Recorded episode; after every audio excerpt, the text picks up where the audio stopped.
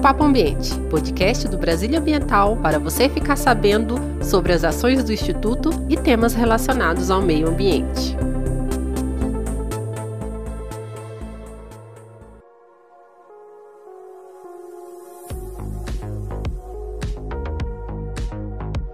O Instituto Brasília Ambiental foi um dos órgãos contemplados por dois anos consecutivos, em 2019 e 2020, por ter alcançado o índice de 100% de transparência ativa em divulgação de informações de interesse coletivo em seu site institucional. Por isso, neste episódio do podcast, trouxemos para falar da Lei de Acesso à Informação a presidente da Comissão de Transparência Ativa e Acesso à Informação do Instituto Brasília Ambiental, Tainá Moura.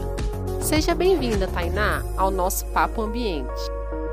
Olá, muito obrigada. Eu gostaria de agradecer a iniciativa da Ascom que abriu esse canal e que vem permitindo a comunicação em uma maior proximidade do Brasília Ambiental com o público externo e interno, e por meio do qual eu vou poder apresentar um pouquinho mais sobre esse importante instrumento de controle social que é a Lei de Acesso à Informação, também conhecida apenas como LAI. Tainá, explica para nós, o que é a Lei de Acesso à Informação? Uh, bem, antes de falar sobre o que é LAI, o que é a Lei de Acesso à Informação, é necessário explicar um pouquinho sobre a administração pública e os direitos e deveres que as instituições públicas têm com o povo. A administração pública, como todos sabem, compõe-se de órgãos públicos, autarquias, fundações, empresas públicas, sociedade de economia mistas as quais devem obedecer a normas e princípios estabelecidos na nossa Constituição Federal de 88. Dentre os princípios basilares da administração, eu cito o princípio da publicidade, o qual nada mais é que uma obrigação da administração divulgar, expor e apresentar as ações e medidas que são adotadas para satisfazer as necessidades da sociedade, assim como divulgar os atos de governo. Além desse princípio, a Constituição já previa no artigo 5, inciso 33, o seguinte texto, que eu vou ler agora para vocês. Todos têm o direito a receber dos órgãos públicos informações de seu interesse particular ou de interesse coletivo ou geral, que serão prestadas no prazo da lei, sob a pena de responsabilidade, ressalvadas aquela cujo sigilo seja imprescindível à segurança da sociedade e do Estado. Esse normativo ele fala sobre a prestação de informação no prazo que a lei estabelecer. Ocorre que essa lei, desde a promulgação da, da Constituição, não havia sido editada, ou seja, o cidadão ele tinha o direito de solicitar as informações à administração pública, mas essas informações muitas vezes demoravam a ser apresentadas e em diversos casos a informação nem era prestada, uma vez que a burocracia era algo tão enraizado na cultura de diversas organizações públicas e os agentes públicos desconheciam quais informações poderiam ser publicizadas, quais não deveriam ser divulgadas, limitando a disponibilização de diversas informações. Além do que, não havia uma efetiva responsabilização desses agentes que não prestavam as informações. Então, as solicitações basicamente se perdiam no tempo ou, quando eram prestadas ao, ao cidadão, já não tinha mais utilidade. Por sorte, a administração pública evoluiu e passou a adotar um perfil gerencialista para alcançar resultados com a maior eficiência e efetividade, e com isso também houve um incentivo crescente à transparência e ao combate à corrupção. Ah, na exposição de motivos da Lei de Acesso à Informação, vem a seguinte informação: de que em 2008 a Unesco divulgou um relatório que demonstrava que em 1990 apenas 13 países haviam regulamentado o direito de acesso à informação. Em 2008, mais de 70 países já tinham adotado essa legislação, enquanto dezenas de outros encontravam-se ainda no processo de sua elaboração, sendo que o Brasil era um desses que ainda estava em processo de regulamentação. Nesse relatório da Unesco, ainda foi apontado um grande avanço em relação à transparência, que é o reconhecimento por muitos países do direito à informação como um direito fundamental algo que já se encontrava normatizado na nossa CF, na nossa Constituição Federal, mas que ainda não era regulamentado. Nesse contexto, a garantia do direito ao acesso à informação pública, como regra geral, se tornou um dos grandes mecanismos de consolidação dos regimes democráticos. E o acesso à informação pública, como, é, como expressão de transparência, além de indispensável ao exercício da cidadania, passou não apenas a compreender a acessibilidade das informações, mas também a garantia de que o ambiente onde são geradas tais informações não seja contaminado por ações de corrupção, abusos ou desmandos. Então, em novembro de 2011, o nosso Congresso Nacional, a partir de trabalhos realizados no âmbito da Controladoria Geral da União, a CGU, editou a Lei Federal número 12527, que conhecemos hoje como Lei de Acesso à Informação ou simplesmente LAI, é, a qual apresenta os procedimentos que devem ser observados pela União, Estados, DF e municípios, com o fim de garantir o acesso à informação previsto na Constituição Federal. No âmbito do Distrito Federal, a lei foi regulada pela Lei número 4.990, de 12 de dezembro de 2012, e traz todas as normas, normas que devem ser observadas pela administração pública para a disponibilização das informações aos cidadãos, assim como prazos, tipo de informação e responsabilizações que os agentes públicos podem ser submetidos no caso de restrição de informações. Então, respondendo à pergunta o que é a lei, a lei é a lei que garante aos cidadãos o direito de acesso às informações produzidas pelo Estado e à sua administração, e que serve como um grande instrumento de controle social, uma vez que por meio dela qualquer cidadão pode ter acesso ao que o Estado tem feito em prol da sociedade, como tem realizado os gastos públicos, como tem cumprido as normas, como tem planejado e executado suas ações quais são as prioridades e metas traçadas e toda e qualquer informação produzida pela administração. Qual é a importância desta lei para o Instituto? Assim como para toda administração pública e instituições que utilizam de alguma forma recursos públicos e que produzem informações relacionadas a qualquer ação adotada pela administração pública, a lei, sendo esse poderoso instrumento de controle social e transparência, é uma lei de grande importância no âmbito do Brasil ambiental. A lei estabeleceu a obrigatoriedade das instituições públicas divulgarem as informações aos cidadãos, conforme as normas que nela foram estabelecidas. Em resumo, a importância da lei para o Instituto é de garantir aos cidadãos o direito e o efetivo acesso à informação produzida ou de que o Brasília Ambiental tenha posse. A gente percebe que, no geral, há uma preocupação com a aparência do site, mas esquecemos que o fundamental é o conteúdo e o acesso à informação. Em quais aspectos o trabalho da Comissão de Transparência pode acrescentar? A Comissão de Transparência e Acesso à Informação tem um papel fundamental dentro do Brasília Ambiental, uma vez que reúne membros de diversas unidades do Instituto, os quais são responsáveis por avaliar as informações disponibilizadas no site e propõem mudanças de conteúdo, alteração nas disposições das informações, de modo que o site esteja sempre com as informações corretas e atualizadas. Durante muito tempo, a disponibilização das informações no site do Brasília Ambiental se restringiu às informações gerais das atividades executadas e as relacionadas ao planejamento institucional, gestão de pessoas, gestão de contratos, gestão orçamentária e financeira ficavam sem um acompanhamento rotineiro que garantissem que a informação estivesse atualizada. No entanto, no ano de 2019, foi criada a Comissão de Transparência e Acesso à Informação, a CETAI, a qual tem feito um trabalho de constante atualização das informações disponibilizadas no site, de forma que as informações estejam prestadas, sejam prestadas ativamente pelo Brasília Ambiental sem que o cidadão necessite solicitar. A intenção é que a maioria das informações essenciais sejam disponibilizadas no site, de modo que a transparência ativa seja a regra, ao passo que a transparência passiva, que é aquela demandada pelo cidadão, ocorra apenas em casos específicos e que não seja rotina do Instituto a disponibilização daquela informação específica. Como a população pode contribuir para melhorar o acesso à informação?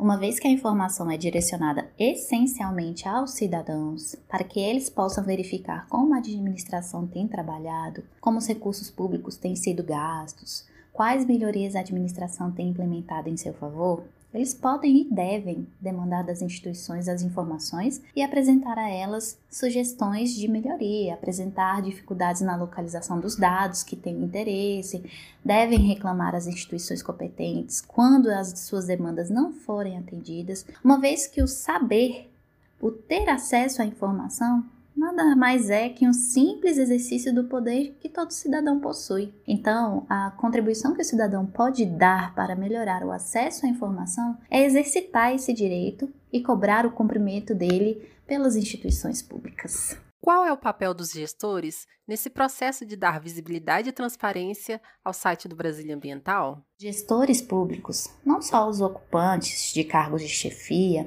mas qualquer servidor que trabalha com informações públicas, devem compreender cada vez mais o seu, o seu dever em disponibilizar as informações produzidas pela administração. Obviamente, esses mesmos gestores devem estar cientes das informações que merecem algum tipo de restrição e que devem ser tratadas antes de serem divulgadas ou que ainda devem cumprir algum prazo de limitação de acesso antes de se tornarem informações realmente públicas. Então, os servidores devem sempre observar os dispositivos da lei e devem responder às demandas da, da ouvidoria, observando os prazos que a lei estabelece. Além de tudo, devem sempre se atualizar em relação às novidades que a lei apresentar, de modo a não restringir o exercício desse direito do cidadão. Conversou conosco neste episódio sobre a lei a presidente da Comissão de Transparência Ativa e Acesso à Informação do Instituto Brasilimental, Tainá Moura. Obrigada pela presença. Bem, eu que agradeço a oportunidade de falar um pouquinho sobre a LAI e sobre o trabalho que a Comissão de Transparência e Acesso à Informação tem realizado no âmbito do Brasil Ambiental. Além disso, coloco a comissão à disposição de todos que queiram saber mais sobre as mudanças que estão sendo realizadas no site e que queiram propor alguma melhoria ou simplesmente queiram saber mais sobre a lei de acesso à informação. Então, mais uma vez, obrigada Ascom pela, por essa ação e até a próxima. Papo Ambiente é uma produção da equipe da Assessoria de Comunicação do Instituto Brasília Ambiental. Até a próxima!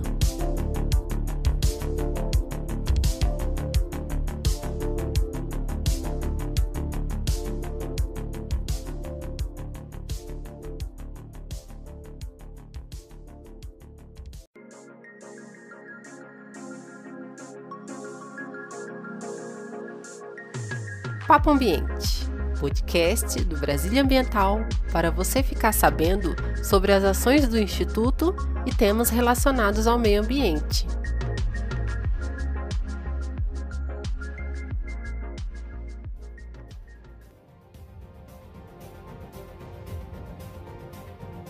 E nesse episódio do Papo Ambiente, vamos receber o administrador, especialista em educação ambiental e agente de unidade de conservação do Instituto Brasília Ambiental, Gesisleu Jacinto, para nos falar de uma das mais importantes reservas naturais do Distrito Federal, que é a Estação Ecológica de Águas Emendadas, localizada em Planaltina. Seja bem-vindo ao nosso Papo Ambiente, Gesisleu. Primeiro lugar, quero agradecer por esse convite de estar participando aqui com vocês nesse espaço que é tão importante para trazermos informações é, sobre o nosso trabalho na conservação e na proteção dos recursos naturais no âmbito do Brasília Ambiental. Então, o pessoal da Ascom está de parabéns por criar esse espaço aí que dá oportunidade para irmos mostrando à comunidade, mostrando às pessoas o que é o trabalho que é desenvolvido é, pelos servidores do Brasília Ambiental. Nos explique o que é uma estação ambiental. A estação ambiental ou ecológica são espaços onde os recursos ambientais ou ecológicos apresentam características naturais é, relevantes sob o ponto de vista da conservação. Esses espaços, então, são definidos territorialmente e constituídos por normas legais que definem o seu caráter sob o aspecto da preservação. Nesse sentido, no caso da Estação Ecológica de Águas Emendadas, cabe ao Brasília Ambiental que é o órgão gestor da unidade, propor, elaborar e definir as atividades de gestão para garantir que a estação cumpra o seu objetivo para qual foi criada, que é a conservação e proteção dos recursos naturais ali existentes. Qual a história desse local? Como virou uma unidade de conservação?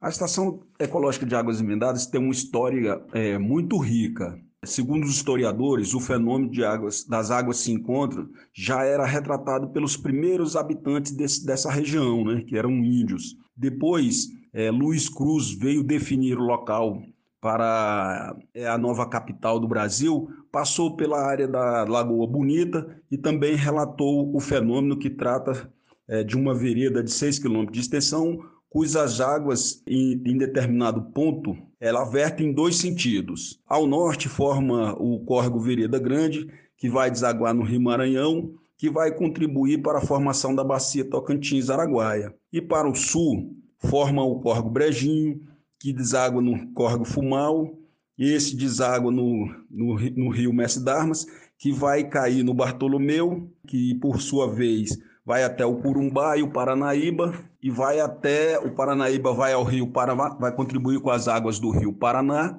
e formando assim a bacia Platina. Em 1966, o cientista Ezequias Erings deu nome ao lugar. Em 68 foi criado a Reserva Biológica de Águas Emendadas, com 5 mil hectares. E em 1988 foi anexada a área, a área da Lagoa Bonita, fazendo com que a área dobrasse de tamanho, passando a ter 10.547 hectares. Nessa época passou a condição de estação ecológica, é, reconhecendo-se a sua importância para a preservação do ambiente territorial. Em 1992, pelo seu estado de conservação, a estação passou a compor a reserva da biosfera como uma das áreas núcleo da biosfera do Cerrado. Como é a fauna e a flora da Ezecai? Na Ezecai, a Estação Ecológica de Águas Emendadas, a fauna e a flora encontram-se bastante preservadas. A flora é predominantemente vegetação do cerrado, onde pode-se observar grande parte é, da sua fitofisionomia, como é, o cerradinho, cerradão, veredas, campos sujos, campos limpos, mata ripária, mata ciliar, entre outros. As espécies que mais se destacam dentre é, a, sua, a sua flora é o buriti, o ipê amarelo, o piqui, o araticum, a lobeira, enfim, uma diversidade muito rica de vegetação. Já na sua fauna, é composta, de segundo estudos da UNB, por 287 tipos de aves, 66 de mamífero, 48 de répteis e 27 de anfíbios. Dentre os mamíferos estão o lobo-guará, o tamanduá-bandeira e o mirim, o veado campeiro e o tatu-canastra. Também várias aves, como o tucano, araras, papagaios, siriema e muitas outras. Também há uma diversidade muito grande de espécies é, de aves catalogadas e por catalogar. Como a estação ecológica possui proteção integral, quem pode visitar a EZECAI? Como faz? A EZECAI, pela sua condição legal, Comunidade de Conservação e Proteção Integral, está condicionada à pesquisa e educação ambiental. Os projetos de pesquisa são enviados ao Brasil Ambiental, onde é emitida a autorização de pesquisa. Já a educação ambiental, através do Parque Educador, visa atender as escolas, principalmente as públicas. Já os grupos organizados que buscam conhecer a unidade solicitam autorização de visitas e, se for autorizado, estes são recebidos pelos servidores lotados na unidade, que fazem a apresentação para o público. Fora disso, é proibida a entrada de pessoas no interior da unidade sem a devida autorização. Conversou com a gente nesse episódio o administrador, especialista em educação ambiental e agente de unidade de conservação do Instituto Brasília Ambiental, Gesisleu Jacinto, sobre a Estação Ecológica de Águas Emendadas. Obrigado pela sua presença, Gesisleu. Eu que agradeço pela participação e reitero mais uma vez os parabéns à equipe da, da é, pela criação desse excelente espaço que é o Papo Ambiente, para que possamos dar as informações aí ao público, né, que sobre a, o nosso trabalho realmente no Instituto Brasil Ambiental, mostrando que é importante é, esse trabalho para toda a comunidade é, do Distrito Federal no que tange a conservação e a preservação dos seus recursos naturais. Mais uma vez, obrigado. Papo Ambiente é uma produção da equipe da Assessoria de Comunicação do Instituto Brasil Ambiental. Até a próxima!